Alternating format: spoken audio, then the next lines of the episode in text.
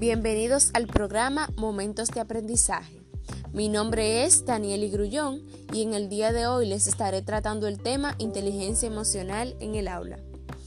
La inteligencia emocional es un constructo que hace referencia a la capacidad de los individuos para reconocer sus propias emociones y las de los demás. Por otra parte, Goleman establece que la inteligencia emocional forma parte de un conjunto de características que son claves para resolver con éxito problemas vitales como lo son la automotivación, persistir sobre las decepciones, regular el humor, evitar trastornos que disminuyan las capacidades cognitivas, entre otros. Por tal motivo, no debes olvidar que en un aula bien gestionada no podemos pasar desapercibido la importancia que tiene la inteligencia emocional. Esta juega un papel fundamental en la educación, puesto que a través de ella es posible desarrollar la motivación en los alumnos, el control de los impulsos, de los estados de ánimo y el relacionarse con los demás. Y no solo en los alumnos, también en los docentes. La inteligencia emocional en los docentes les permite tener autocontrol y saber cómo enfrentarse a situaciones que se les presenten en una aula de clase. Por otra parte, como sabemos, el objetivo principal de un aula bien gestionada es crear un ambiente donde se produzca el aprendizaje de la forma más eficaz posible. Y para eso es necesario que los entes participantes tengan inteligencia emocional. En el mismo orden, un aula con educación socioemocional posee las siguientes características.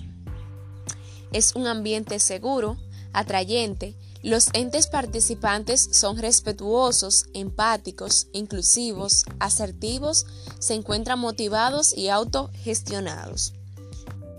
De igual modo, un aula bien gestionada se encuentra limpia, organizada, el maestro es un líder y una persona de armonía.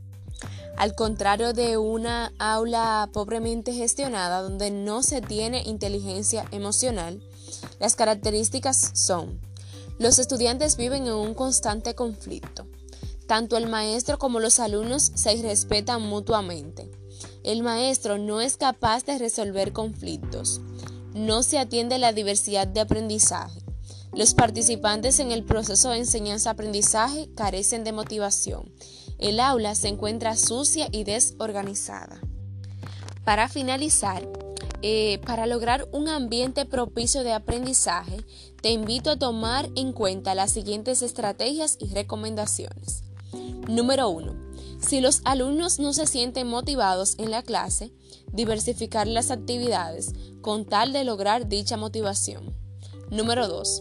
Hacer diversas actividades grupales donde los alumnos trabajen siempre en grupos diferentes. Esto les permitirá conocer a sus compañeros y fomentar el entendimiento de la diversidad. Número 3. Fomentar la participación en los alumnos, darles a entender que su opinión ante el tema que se está tratando es importante. Número 4. Dar el espacio para que el alumno externe sus ideas sin importar que no sea del tema y una vez escuchada, conducirlo al tema de la clase.